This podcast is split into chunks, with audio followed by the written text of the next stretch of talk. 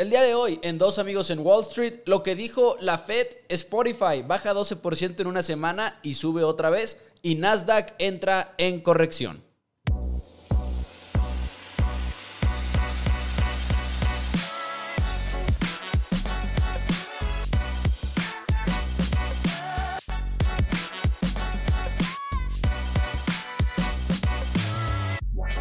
Todos, bienvenidos a Dos Amigos en Wall Street. Mi nombre es Mauricio Rodríguez. Del otro lado me acompaña, como siempre, nada más y nada menos que el mismísimo Juan Pablo Carrillo. JP, ¿cómo estás? ¿Listo para hablar de noticias de finanzas?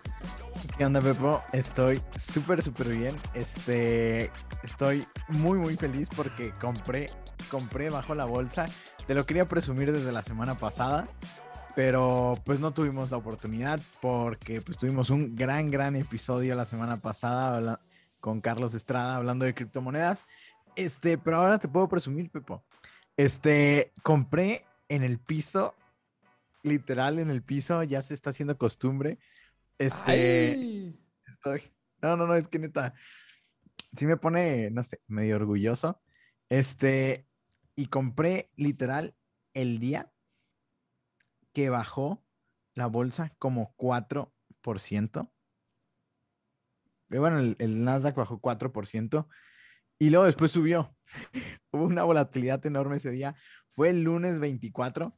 Y, lo mejor, y lo mejor de todo fue que compré apalancado, Pepo. O sea, dije, esto ya está demasiado barato. Estas acciones están regaladas. Y dije, cueste lo que cueste, largo plazo, yo voy apalancado este, me apalanqué al doble. Eh, tengo que decir que no lo hagan, no, no, este, no lo recomiendo. O sea, la verdad sí fue muy, muy arriesgado.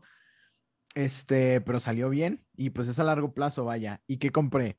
Compré Enphase, compré CrowdStrike, compré JP Morgan, compré Microsoft, compré Facebook, compré Delta, Roblox y Coinbase. ¿Ya compraste Roblox también? Ya compré Roblox, ya compré Roblox y es el, es, o sea, en serio, compré, bueno, ahorita subió mucho, ¿eh? Subió mucho Roblox, pero, ay, no sé, no sé, no sé, este, les quisiera decir, les quisiera decir que compraran Roblox, de que ya, este, es que en serio, Pepo, todas las empresas están comprando videojuegos lo estamos viendo semana tras semana tras semana. El que sigue es Roblox y ahorita está a buen precio. Ahorita es cuando hace sentido las adquisiciones. No, no cuando las, ah, no cuando las acciones están súper, súper sobrevaluadas. No, ahorita. O sea, tú le estás tirando a que Roblox, eh, a, que Roblox lo sea comprada por, por otra empresa. Por Facebook. que tiene ahorita una capitalización de mercado de 37.5 37.6 eh, billones de dólares, miles de millones de dólares. Sí, sí, sí, sí. No, o sea, vi la gráfica, Pepo. O sea, cayó antes de su. Ahora, tú dices Facebook porque a ti te hace sentido que sea Facebook o porque realmente crees que podría ser Facebook por algún reporte que ha habido o algo por el estilo. Eh, yo lo digo por el metaverso, primero que nada. Ajá. Este, lo digo por el metaverso, lo digo porque es una de las empresas que le harías en todo lo que van a invertir, Pepo. Sí en metaverso, te lo ahorras comprando esto. Te lo ahorras comprando, o sea, ya tienen mundos virtuales ahí. Bueno, y dijo, y dijo Mark Zuckerberg que van a hacer inversiones de 10 mil millones de dólares este año, ¿no? Cuando exacto. cambiaron su nombre en, el metaverso. Ajá. Pero esto es más de 10 mil millones de dólares, es como el cuatro. Pues sí, es tres veces más, es tres veces más, pero... casi cuatro veces. Bueno, sí, bueno, sí, con lo que lo compren sí van a ser cuatro, pero es que hace sentido, o sea, en serio, hace mucho, mucho sentido. Y ahorita déjame checar cuánto efectivo tiene. Mientras checas eso, les comento, Roblox. Lo, de hecho, lo platicamos desde hace rato, esta, esta acción aquí en el programa. En lo que va del año, porque fue más o menos cuando tuvo su, uno de sus piques. En lo que va del año, arrancó en 98 dólares, ahorita está en 65 dólares ha bajado 34% en el año. y desde su, desde su máximo ha bajado todavía 50%. más. Sí, 50% ha bajado. el máximo fue 141 dólares. 141 dólares. Y ahorita está en 65, o sea, y yo compré creo que en 60. Sí me gusta Este, Roblox por lo que comentábamos, fíjense, y, y lo hemos compartido este número, pero tiene, fíjate, Roblox usuarios diarios activos, 43.2 millones de usuarios activos. ¿Y Una cuántos locura. de ellos no son tan jóvenes y demás? O sea, eh, sí son jóvenes, perdón. Ahorita que estamos hablando de crecer con el metaverso y demás, pues están ahí. Sí, están ahí. Y ya chequé cuánto tienen de efectivo, 58 billones. Lo pueden comprar todo en efectivo, así como Microsoft. Increíble Microsoft, que todavía hace esa compra en efectivo y todavía le, que- le sobran 60 billones, más de lo que tiene Facebook en efectivo. Y ahorita hablaremos Una- de otra adquisición, por cierto, más adelante. Sí, una absoluta locura, en serio, están, están locos, están locos. A ver, ya me quedé con las dudas, voy a ver cuánto tiene Apple. De Apple efectivo. de efectivo, 62, 62 billones. Andan por ahí. Microsoft era el, el loco, ¿eh? Traía el doble que, traía el casi lo mismo que Facebook y, si no es que poquito más, que Facebook y Apple juntos. Nomás date una idea del poder de Microsoft. Este, pero nada bueno. más, por ejemplo, nada más para agregar a lo de Roblox. Ha habido conciertos hasta virtuales ahí. Creo que una vez hubo un concierto de Lil Nas X, por ejemplo. Ay, ya. Sí, eh, si no me equivoco, eso fue el año pasado, en 2021. Qué loco. Fíjate, mm, la compañía, esto es de GameSpot.com. Dice, la compañía ha usado su plataforma para reemplazar eventos de la vida real, siendo anfitrión de grandes experiencias como el concierto del año pasado de Lil Nas X.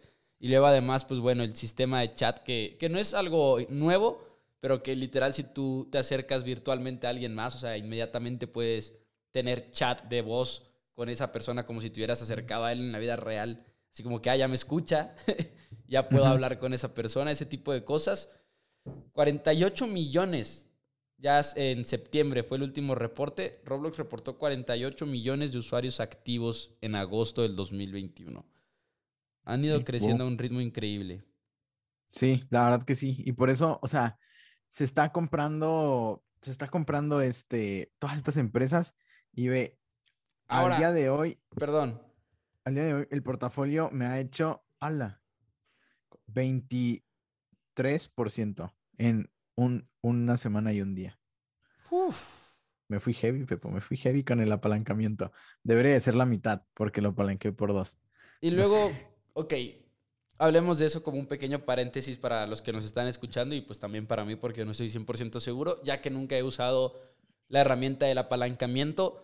¿Y ahí qué? O sea, ¿qué vas a hacer ahorita que por ejemplo ya están esas ganancias y demás? ¿Vas a dejar ir la parte del apalancamiento o cuál es tu plan? No, mi plan es seguir apalancado Ok. hasta... Porque la parte del apalancamiento, bueno, ganas el doble, pero además pierdes el doble, ¿no? Exacto, exacto. Por eso compré, o sea, No se recomienda para todos.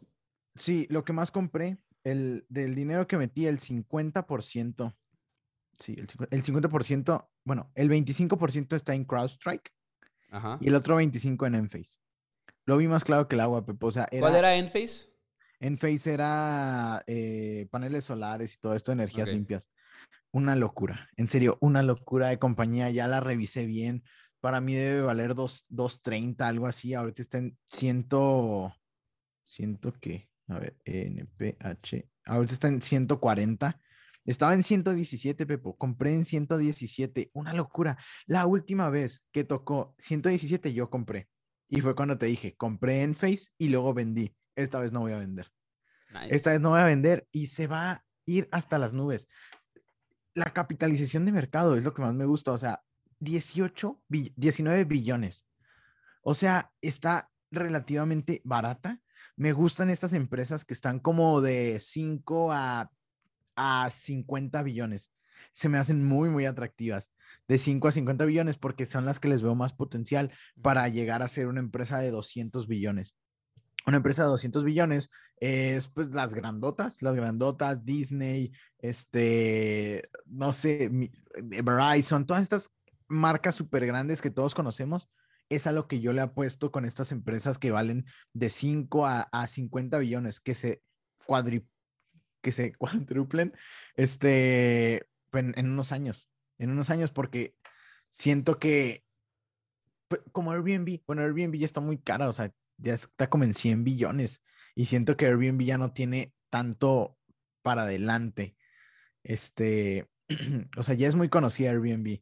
Como que le trato de apostar en estas empresas que no son muy eh, conocidas. No sé, Roblox es muy conocido, pero... Sí, Roblox es conocidísimo, es lo que te iba a, comentar, por ejemplo. Y, por ejemplo, mi problema con eso, y nada más un pequeño paréntesis, recuerden que JP se, JP se emociona y quiere que todos compren las acciones, pero recuerden que siempre la recomendación en Dos Amigos en Wall Street es hacerlo cuando ustedes también lo investiguen y demás y tomen sus propias decisiones, pero lo que me preocupa con Roblox, y hace rato que lo mencionábamos en el podcast, eh, la primera vez que lo mencioné y que estaba pensando en comprarla, pero nunca la compré, no sé si me preocupaba que acababa de ser el IPO, por ejemplo. El IPO es muy reciente y luego históricamente hemos visto IPOs que tienden a bajar mucho el primer nivel que sale, en el que salen, entonces es lo que me preocupaba por ahí.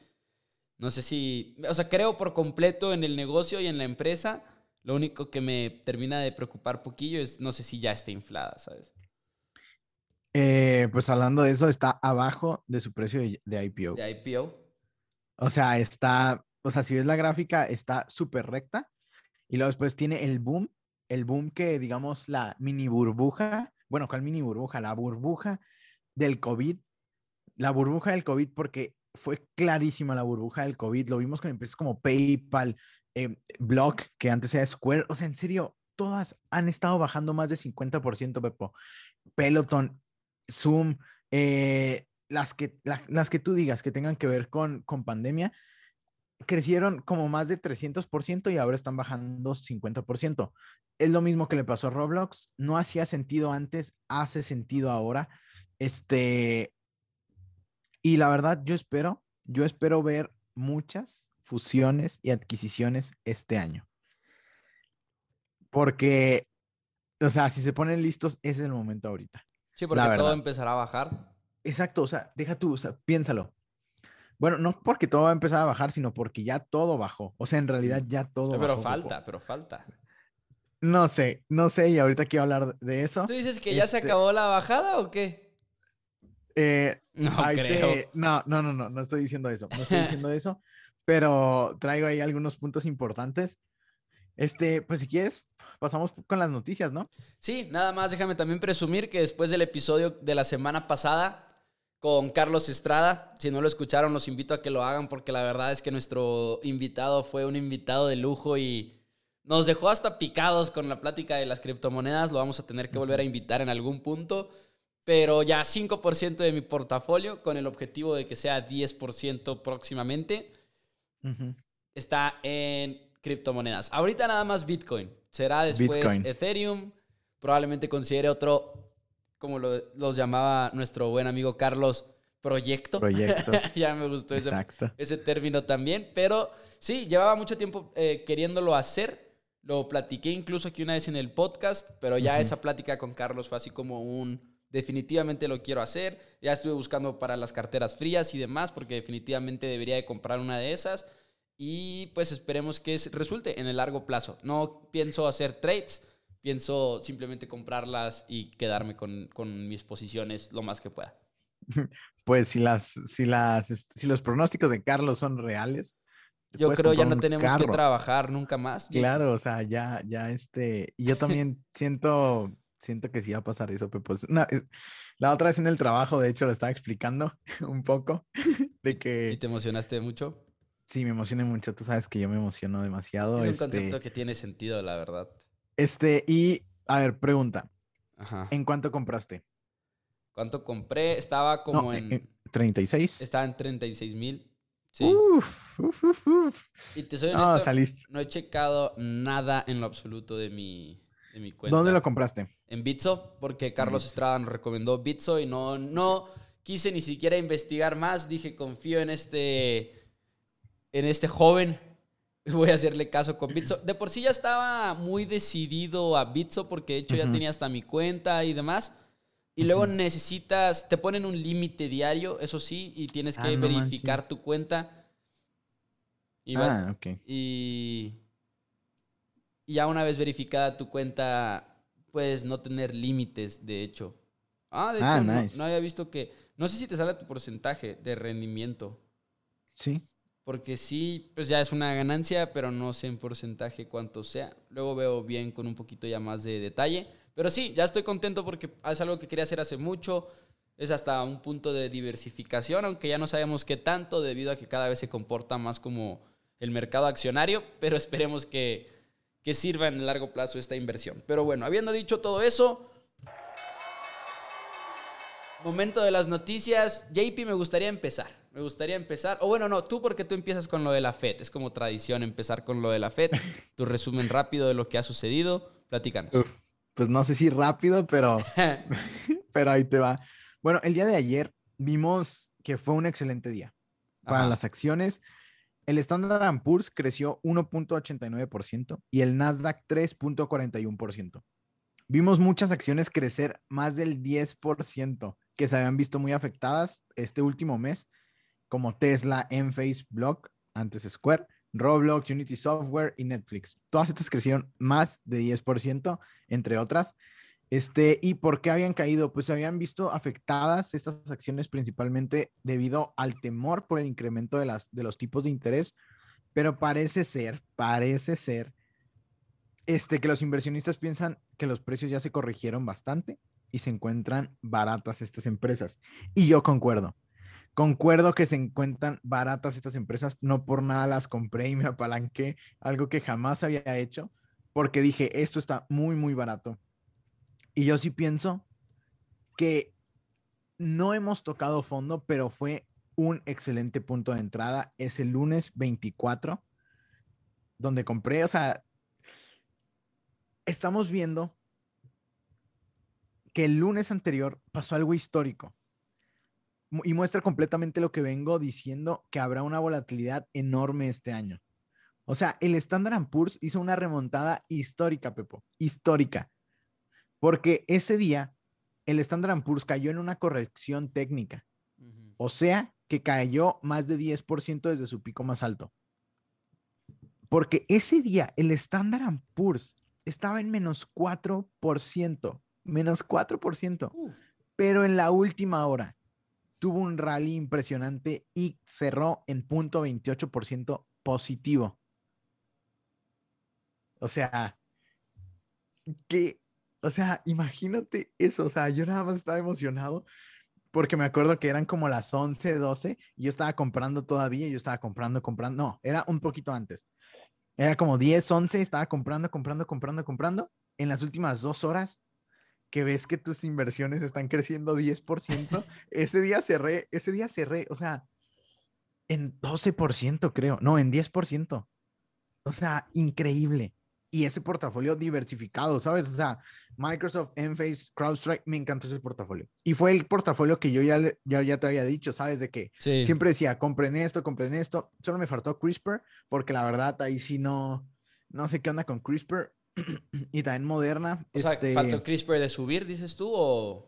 No, faltó, faltó que le metía a CRISPR y a Moderna, pero no tuve los, los huevos.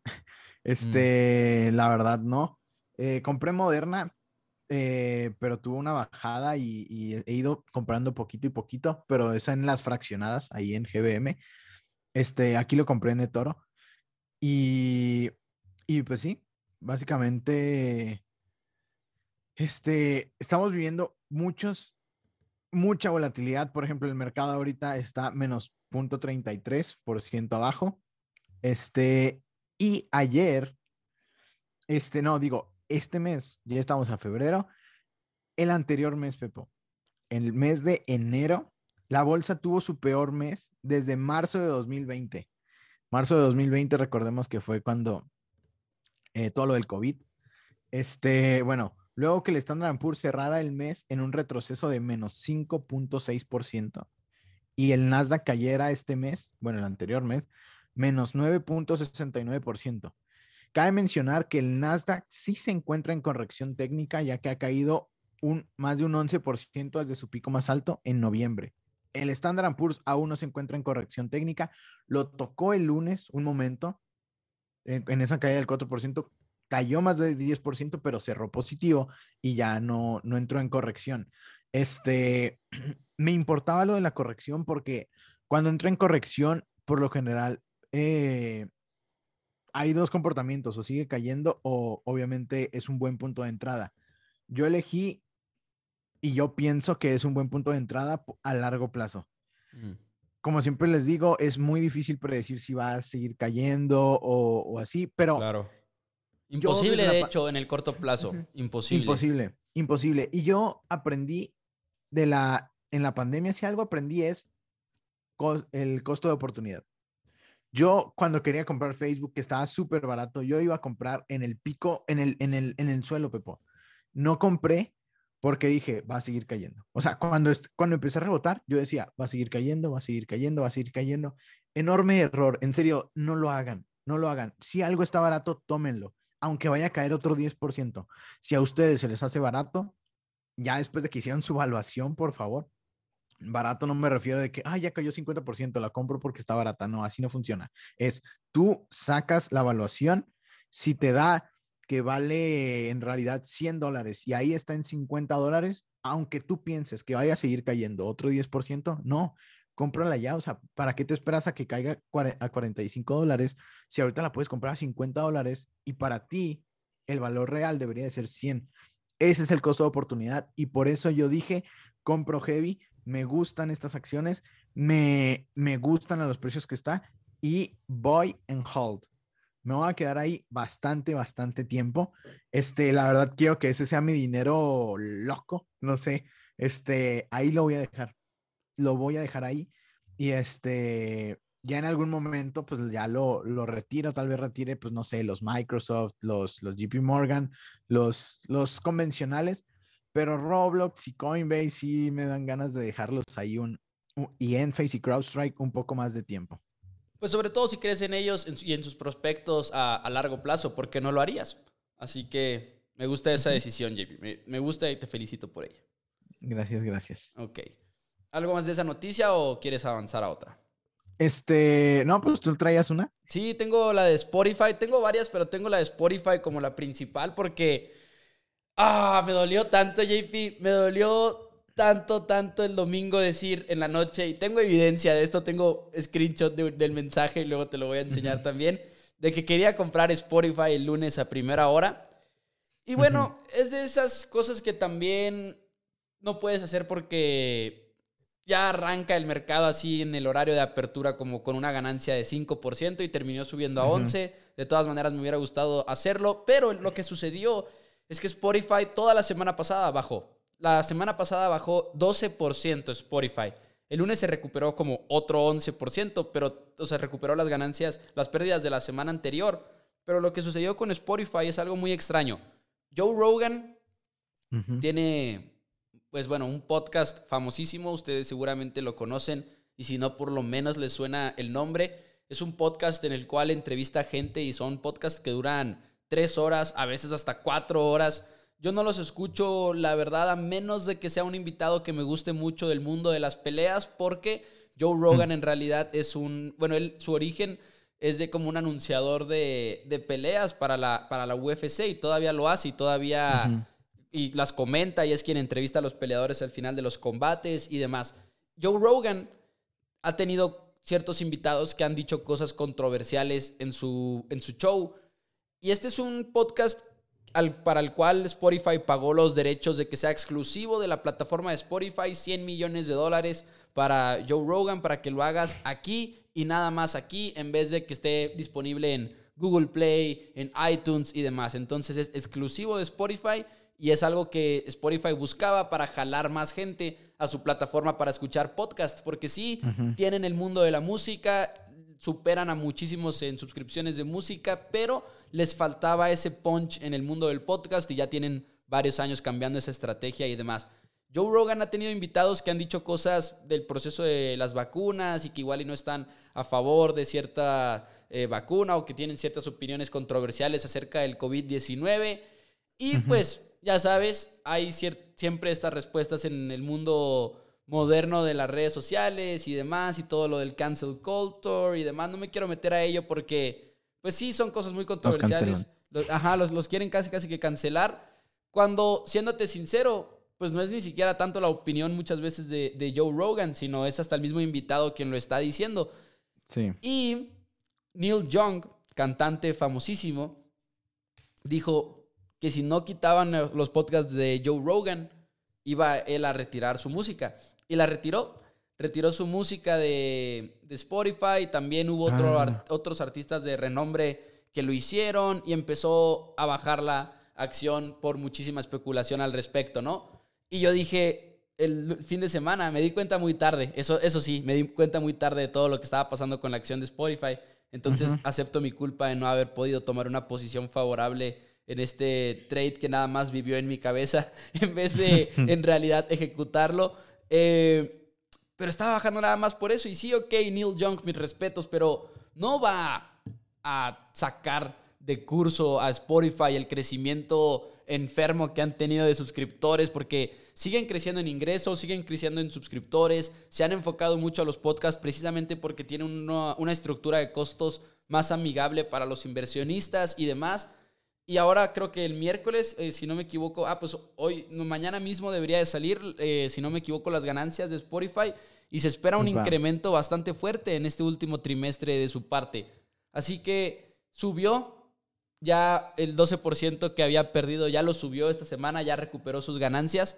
Pero fue una historia bastante interesante. Rogan sacó un video en redes sociales diciendo de que, ok, acepto que igual y Spotify debería de poner una advertencia de que se va a compartir una opinión de COVID-19 que no es la común. Y aquí ustedes saben que en Dos Amigos en Wall Street somos 100% a favor de las vacunas. Antivacunas. No, por favor, no. somos 100% a favor de las vacunas. Por favor, vayan y vacúnense, consigan su booster cuando ya les toque el booster y demás. Pero Joe Rogan dice, ok, igual y deberían de incluir una, una advertencia, estoy 100% de acuerdo. Dijo, igual y también después de tener episodios controversiales, debería de tener invitados menos controversiales que igual y tengan una oportunidad de argumentar lo que se acaba de decir en el programa. Así que Rogan se rifó y Wall Street Journal lo escribió muy bien. Dijo que Rogan demostró ser como un muy buen compañero de equipo para Spotify, porque todos estaban atacando y bien pudo haberse puesto sus moños y dijo, no, voy a sacar un video en el cual yo esté de acuerdo con lo que está proponiendo Spotify. Así que un, eh, interesante el mundo de los, del streaming, porque finalmente a esto es a lo que quería llegar. Si tú vas a invertir en una plataforma de contenido.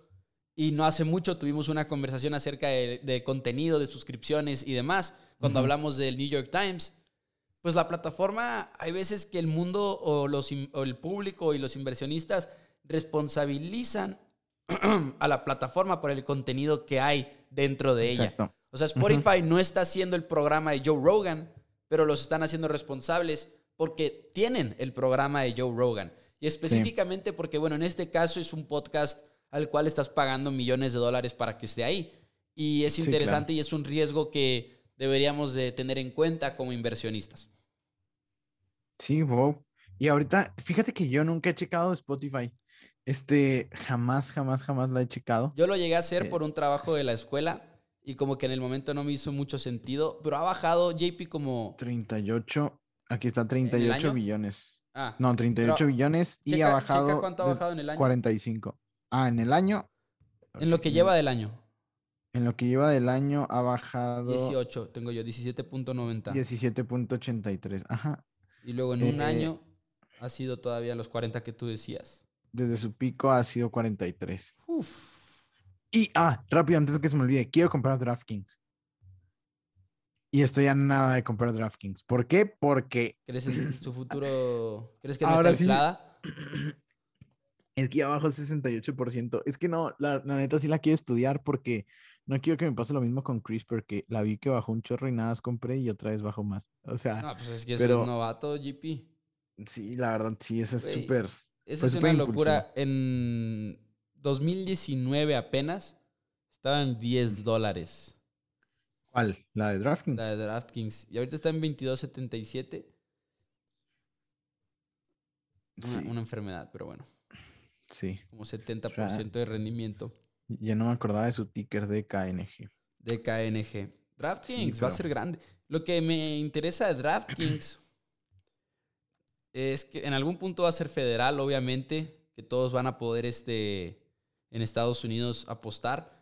Y ha sido una locura. Mercado que ha abierto, mercado que ha sido súper bueno para estas plataformas de apuestas móviles. Y creo que DraftKings está ganando muchos puntos porque todo el mundo conoce ahorita la marca y está en todos lados y patrocinan videos a lo tonto, podcasts a lo tonto y estoy hablando de programas chicos, programas grandes. Yo lo he mencionado aquí, ADC Sports Nashville, por ejemplo. Es ADC Sports Nashville, que es la empresa en... Yo trabajo en ADC Sports Dallas. En, en Dallas todavía no hay patrocinios de ese tipo porque no es legal todavía en Texas. Pero para que hmm. te des una idea, JP, en Nashville hay programa de ADC Sports Nashville patrocinado por DraftKings y otro por BetMGM. Ni siquiera les importa la exclusividad ni nada, simplemente es de que anúnciame. ¿Cuál, ¿Cuál crees que es mejor? No las he usado porque no las podemos usar desde aquí, desde México. Por lo que has escuchado. Mm, he escuchado que, que BetMGM puede ser la mejor, pero DraftKings pero a mí, a mí me, Yo uso la plataforma de DraftKings para buscar como que los momios y demás. Y se me hace tan amigable. O sea, no puedo apostar. Desde aquí no puedo apostar, es un hecho. Pero, la, uso para, por ejemplo, si estoy escribiendo un artículo y quiero sacar odds desde allá, porque no quiero sacarlos de México, no quiero sacar de, de caliente, porque muchas veces son diferentes. Aunque sea una diferencia mínima, y pues no le voy a poner a un, a un artículo de Estados Unidos vía caliente, porque nadie va a saber de qué estoy hablando. Sí, sí, sí. Y se me hace muy amigable la de DraftKings. Lo que tiene BetMGM es que tiene también pues muchísima experiencia desde, desde sus casinos. De hecho, yo quiero comprar las dos. MGM y, y este DraftKings. Me quiero ir a los dos. Porque Caesars, no sé, como que no. Pero pues a ver, a ver, a ver. Creo que traemos muchas noticias de, de comprar acciones. Sí. Este, y bueno. Es lo que pasa mm. cuando vemos los mercados rojos, JP. Ya sé. Creo que ahora sí, fuera de broma, ahora que empiece a bajar todo, creo que me vas a ver comprar más acciones individuales de lo que estoy acostumbrado. La pregunta es, ¿seguirá bajando? Lo hará, JP, lo hará. No te creas, ok. Ahí voy con, ahí voy con esas noticias porque cayó muy feo todo. Esta semana hay mucha volatilidad. Este, o sea, por ejemplo, con la de la con lo de la volatilidad. Microsoft el día que presentó los resultados bajó 5% en el aftermarket. Y luego después, al siguiente día, 5% positivo. Una locura. O sea, ¿qué volatilidad es esa de que menos 5% y luego, ah, no, más 5%? O sea, es demasiado, demasiado. Y bueno, mm, ay, ¿qué iba a decir? Aquí tenía, ¿cuál noticia era? Mm, la FED habló. Bueno, primero esto. Por otra parte, el Nasdaq ya se encuentra en una corrección técnica desde el anterior jueves, muy importante, ya que rebasó el 10% negativo y actualmente se encuentra en el menos 12%. Y es importante recalcar que estar, estar muy pendientes a que no rebase el menos 20%. Porque, ¿qué significa el menos 20%? Significa que entramos a un mercado bajista o bear market y podría seguir bajando un poco más. Recuerden, 10% es una corrección y es sana para un mercado. Es sana y es un buen punto de entrada. Este, y luego está el bear market, que es ya cuando cae 20% y así ya se considera mercado bajista. Este, así que hay que estar muy, muy al pendientes de eso. Este, y, y bueno, ahora sí, este, hablar de la FED qué dijo la Fed, por qué cayó, porque ese día miércoles, el anterior miércoles habló la Fed y ese día estaba positiva la bolsa, como un 1% y luego después bajó, bajó, bajó, bajó y el dólar subió porque los, los inversionistas se, se estaban refugiando en eso. De hecho, no he checado en cuánto están las tasas de interés a 10 años. Déjame las checo rapidísimo. Este, pero sí, básicamente están en 1.8, 1.8 802. Este, pero bueno, ¿qué fue lo que dijo la Fed? Y antes de empezar con esto, les quiero recordar a todos lo único que es el trabajo de la Fed y de cualquier banco central. Maximizar el empleo y estabilizar los precios. Punto. Nada de incentivar la economía, nada de eso. Porque mucha gente está diciendo, ay, tonta la Fed, ¿por qué, sube las, ¿por qué va a subir las tasas de interés? Este, ¿Le va a pegar a la economía? Pues no les importa, o sea, ese no es su trabajo. Y lo explicó muy bien Jerome Powell ahorita. Es, un buen punto. Porque ahorita dijo Jerome Powell, no, no, no, es que ustedes estamos viendo por la gente que, que pues su ingreso es el mismo y la inflación subió, tienen menos poder adquisitivo y es de que esa nuestro de lo que nosotros lo que nosotros nuestra misión es estabilizar los precios para esa gente. No incentivar la economía y por eso van a subir las tasas de interés. Esto fue lo que dijo. Lo voy a citar medio en español de lo que estaba diciendo, estaba apuntando mientras él hablaba. Lo mejor para los empleos es promover la expansión. Y por, y por eso la prioridad es la estabilidad de los precios. Para él, la expansión, fíjense, se me hizo muy importante esto. La expansión para él fue no la economía, sino estabilizar los precios, porque así la, gente conoce con menos recursos va a poder comprar lo mismo y va a poder seguir girando la, la economía. Y de esta forma, solo unos pocos están, están pudiendo comprar, no sé, casas, carros, lo que sea, y no es sostenible eso. Y también eh, confirmó lo que ya se sabía, ya nada más, ya lo confirmó y lo dejó súper claro. A principios de marzo dejarán de comprar activos y, dejarán eh, y venderán sus activos que tienen en, las, en su balance sheet. Ellos tienen bonos, ellos tienen acciones, ellos tienen muchas cosas en su balance, en su balance sheet. Y van a empezar a venderlo otra vez al mercado. ¿Sabes lo que significa eso, Pepo? Ellos, para que no cayera la bolsa, Compraron bonos, sí. Compraron también eh, real estate, compraron acciones. Cuando ellos empiecen a venderlo al mercado, va a caer la bolsa. Va a caer la bolsa. Este no, no dijo cuánto y no especificó. Este sí le hicieron muchas preguntas sobre ello, pero no especificó. Pero esa es una noticia muy, muy importante. Ahora, ¿qué más dijo? Subirá las tasas de interés pronto. Dijo pronto, así lo dijo.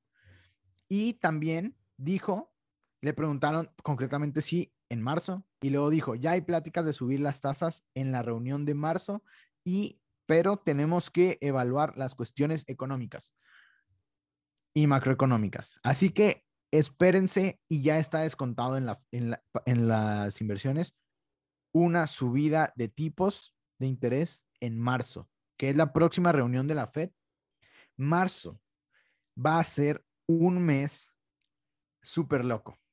Ahorita tal vez hay estabilidad en los mercados y tal vez suban, que no creo que suban, la verdad. Va a haber mucha volatilidad, pero en serio, este año está de locos y ahorita les voy a explicar mucho más por qué pienso esto. También dijeron que el riesgo de la inflación fue más persistente de lo que anticipaban obviamente. O sea, en serio, se pasaron de lanza con esto. O sea, parecían niños de kinder. O sea, ¿cómo no va? ¿Cómo la inflación no iba a seguir? ¿Cómo la inflación no iba a seguir si imprimiste un chorro de dinero, si, está si hay cuellos de botella, si... No, no, no. O sea, ahí sí se pasaron de lanza. Pero esperan que la inflación disminuya en el transcurso del año. Eso sí, y pues eso también sí se sabe. y ahora, aquí hay mucha, mucha discusión en canales de Estados Unidos que veo. Y él dijo, ya estamos en, en empleo máximo. Hay un fuerte empleo. Y muchos lo están cuestionando de que no estamos en un empleo máximo y que, y que un chorro de cosas y bla, bla, bla, que hay, hay más este, desempleados que nunca. Y la verdad, o sea, si ves los datos, la data, tiene razón. O sea, están niveles, lo dije el ante, el, el, como dos episodios antes, que el desempleo está en niveles, en solo le queda 0.2% para llegar a niveles de Trump, que Trump fue de los presidentes que, que tuvo el menor desempleo de la historia. O sea, es, ya, ya están en el, en el empleo máximo, un fuerte empleo, que es una de las cosas que necesita la Fed, recuerden, maximizar el empleo y estabilizar los precios. Como ya maximizaron el empleo, solo necesitan estabilizar los precios y la única forma para estabilizar los precios que ellos piensan es subir las tasas de interés. Tanto así que hasta estabilizaron los precios de la misma bolsa. Ponte a pensarlo, estabilizaron hasta los precios de la bolsa. Todavía falta real estate, que es que he visto que sigue muy muy alto.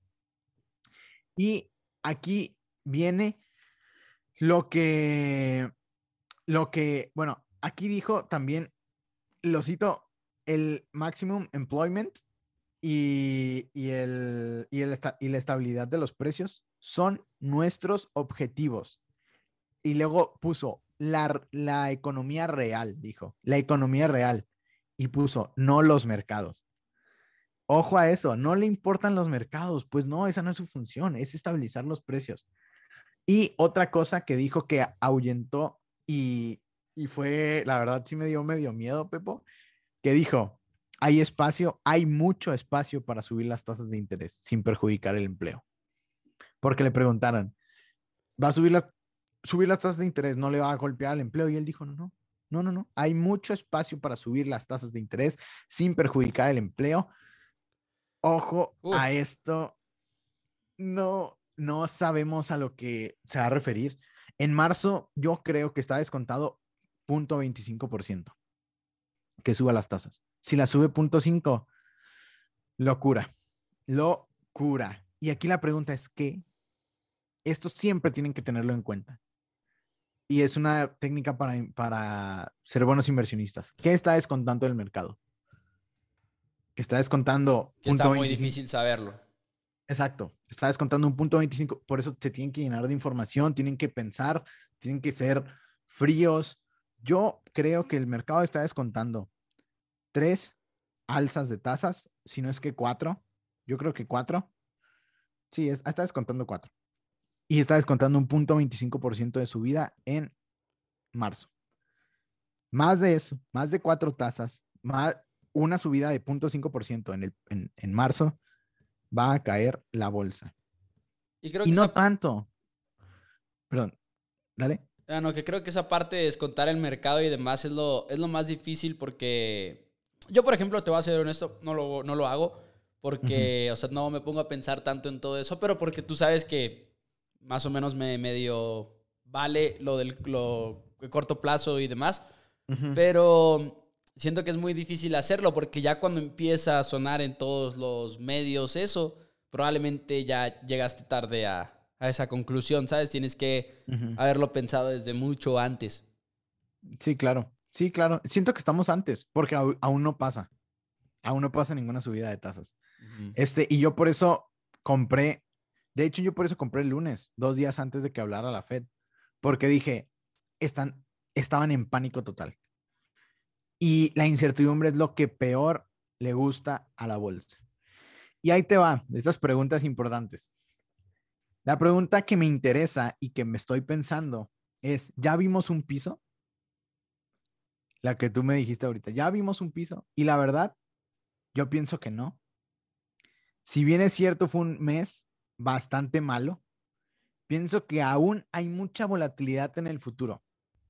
Y no estoy diciendo que va a caer la bolsa, que va a ser otro, no sé, que otro 2008, que para, la verdad, se reventaron las burbujas que se tenían que reventar. Te puedo decir 10 empresas que han caído más de 50% en los últimos dos meses. Conocidas. O sea, ya se reventó las burbujas que se tenían que reventar, las que no hacían sentido, todo esto, los meme stock también, este, las, las empresas súper tecnológicas que pues nomás no, que prometían mucho, pero todavía les queda un chorro de espacio. Siento que no va a haber una caída súper, súper enorme, pero la corrección que hemos estado diciendo, que hemos estado anticipando, va a pasar. Y ya pasó en el Nasdaq, sigue el Standard Poor's, eso estoy firmemente seguro. Va a seguir, ¿por qué? Hay mucha volatilidad en el futuro, principalmente por la subida de tasas de interés. ¿Cuántas van a ser? Cuatro, por, eh, cuatro veces, va a ser un 1%, va a ser 1.25, 1.5. Este, ahorita yo creo que ya se, ya está descontado el 1%, el 1% de la subida. También la invasión de Rusia a Ucrania, que no hemos estado hablando de eso, que nadie habla, bueno, casi nadie está hablando de eso. Que, que si bien es cierto, no es de que algo súper importante, pero, pero la tensión está ahí. O sea, hay tensión y todavía, que nadie está hablando todavía, las midterm elections en Estados Unidos. O sea, nos olvidamos de eso. Eh, y, y es, y siempre ah, las midterm elections son muy importantes, o sea, son demasiado importantes. ¿Quién va a ganar el Congreso de los Estados Unidos? Eh, es muy, muy importante y siempre hay volatilidad. Volatilidad hay este año y de sobra. Y todavía con la venta de los activos de la Fed, de su balance general, eh, es, va a ser un año complicado, va a ser un año complicado y sí, no siento que hayamos llegado ni mucho menos al piso. El Standard Poor's va a llegar a corrección sí o sí este año. No, la pregunta es, ¿va bear market? No creo. No creo, no creo, no creo, no creo. Las empresas que, que, que mueven el Standard Poor's, que son cinco, ya hemos hablado de ellas, Facebook, Google, ah, Microsoft, Apple, son demasiado buenas y ellas sí hacen sentido. No vamos a caer en bear market, va a haber una corrección, sí mucho, 15%, ya estamos en menos 5% en el Standard Poor's. Yo más abajo de menos 15 considero que, que no. Y cuiden en qué empresas invierten. O sea, Facebook en 300 dólares, Microsoft en 300 dólares. Uf, uf, uf, uf. Están muy, muy buenas. Y, y, pues sí, está. Hay que estar, hay que estar este, cuidadosos para, para entrarle. Mencionabas Microsoft y ya, ya sé que ya nos tenemos que ir porque aparte JP se tiene que ir a trabajar. JP es un hombre importante. El otro día ahí me recibió en su oficina, les platico. Pero bueno, eh, antes, de que, antes de que nos vayamos, JP quería mencionar, Sony va a comprar a el, lo están llamando en las noticias, el creador de videojuegos Bungie. Y le están diciendo también el creador de Halo. Que sí y no, porque en sí no tiene los los derechos Bungie y bueno, ha seguido sacando ha seguido sacando juegos Halo de todas maneras por otro lado con otros creadores y demás, pero es una compra que igual y suena como en respuesta a Microsoft comprando Activision Blizzard, pero obviamente una compra muy muy diferente. E, este trato en vez de ser de sesenta y tantos millones de eh, billones de dólares es de 3.6 billones, 3.6 mil millones de dólares, lo que 60 tiene... billones abajo, nomás. Sí, o sea, es, algo que no tiene nada que ver, ¿no? Porque Bungie es, y si ustedes son jugadores de videojuegos, probablemente conocen Destiny, que es un... Ya, ya tienen dos videojuegos y ahorita están clavados con el 2. Es en línea, es un juego exitoso y demás, pero pues nada que ver. Y el mismo Sony lo dice en su comunicado, que más bien este es un movimiento a futuro. No tanto por los juegos que tiene Bungie, sino los juegos que puede hacer Bungie. Eso es una distinción bastante importante que hay que hacer. ¿Qué más juegos han creado? Pues bueno, te mencionaba el de Halo, pero han seguido haciendo juegos sin Halo. Así que por ahí una pequeña respuesta de parte de una empresa que es la única que le da pelea realmente a Microsoft en la venta de consolas. Porque es PlayStation contra Xbox siempre. Y quizá Xbox está ahorita ganando la batalla últimamente, pero mínimo PlayStation es esa franquicia que le da un poquito de pelea. Entonces un movimiento importante, va a sonar mucho en las noticias quizá y nada que ver con Activision Blizzard. Eso sí está más que claro, Activision Blizzard es un titán, pero bueno, Sony también está ahí intentando armarse de lo suficiente, aunque sea, para seguir teniendo un rol en esta pelea del mundo de los videojuegos. Sí, y la verdad está, estuvo muy buena. Y nomás un fun fact. Eh, la otra estaba checando Sony, Microsoft y Apple. Y la correlación de Apple y Sony es wow. se parecen mucho, Sony y Apple.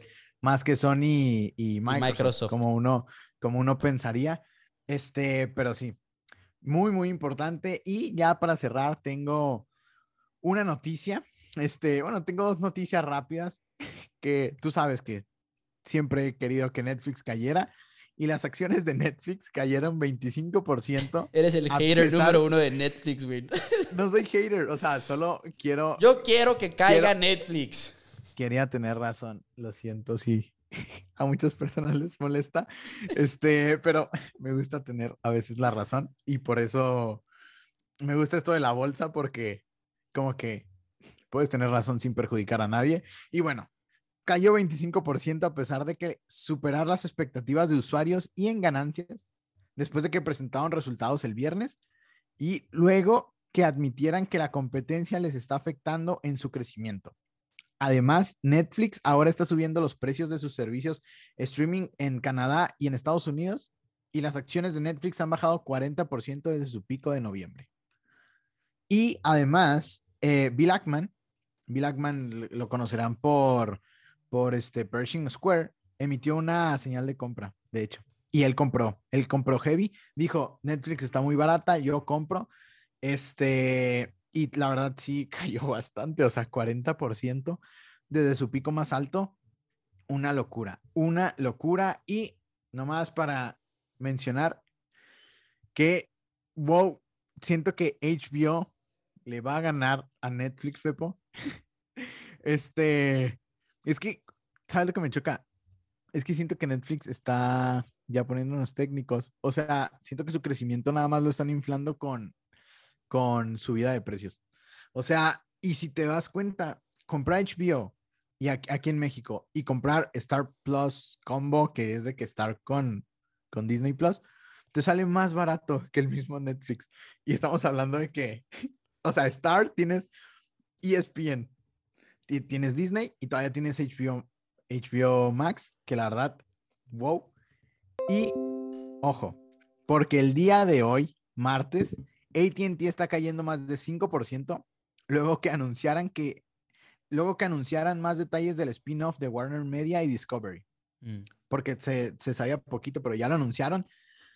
¿Qué fue lo que dijeron? Que los inversionistas de ATT recibirán .24 acciones del nuevo spin-off por cada acción que tengan. O sea, casi un punto 25% de la nueva acción. Y lo relevante de esta noticia, y por lo que creo que la acción está bajando, es que bajarán su dividendo anual de 2.08 a 1.11, lo que hace que ATT pase de un dividend yield de 8% a 4.62, lo cual para mí sigue siendo bastante atractivo y es una jugada inteligente. O sea, siempre criticaron a ATT porque tiene mucha deuda, que porque esto y que porque el otro. O sea, y da un dividendo de 8% era una exageración, la verdad. Un, o sea, ese, ese dividendo, págalo para tu, para tu deuda. Y ahora van a dar un 1.11% anual que si lo divides 1.11 entre los 24 dólares que ahorita está, te da 4.5 o 4.62 de dividend yield, que es mucho más que muchas empresas. Un dividend yield de 4% es una locura, por lo cual, no sé, tal vez ahora hasta compre este más ATT. Este, pues me gusta. O sea, ahorita estoy enfocado un poco en, en un portafolio de dividendos de dividendos. Estoy buscando empresas con buen dividendo. Honda también. Ahorita se las digo. Honda. Este, traen buen dividendo y me hizo, me hizo ojitos ATT. Y tal vez, tal vez compre. Anunciando futuras compras, mi JP. Así es. JP, algo que quieras agregar, ya nos vamos, ya nos vamos a ir a, bueno, tú a trabajar, yo probablemente a desayunar. No, pues nada, este, muchas gracias por, por escucharnos. Recuerden, pues si les gusta, compártanlo para pues llegar a más personas y si tienen alguna duda, pues saben que ahí estamos en Instagram en como dos amigos en WS. Sugerencias de temas, sobre todo, si nos quieren mandar a dos amigos en WS, como lo dice JP también. Ya nos enseñaron que ya hay ratings en Spotify, así que denos esas cinco estrellas, ayúdenos con ese apoyo, no les cuesta nada o si lo escuchan en, en iTunes también. Muchísimas gracias, nos vemos la próxima.